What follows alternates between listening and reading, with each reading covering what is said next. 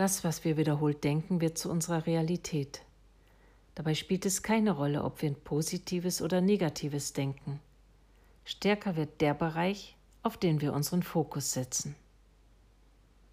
Es gleicht der Konditionierung beim Fitness. Je nachdem, wie wir trainieren, wachsen die entsprechenden Muskeln.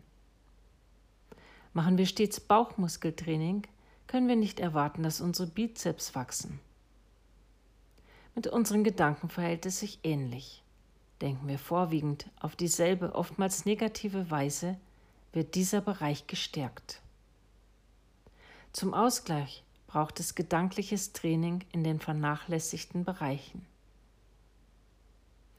Heute halte ich immer wieder einmal inne und lausche meinen Gedanken. Ich beobachte sie, ohne etwas zu verändern, zu bewerten oder mich dafür zu tadeln. Ich höre einfach nur zu und notiere mir, was ich denke. Ich mache sie mir bewusst und bin dadurch überhaupt erst in der Lage, etwas zu verändern.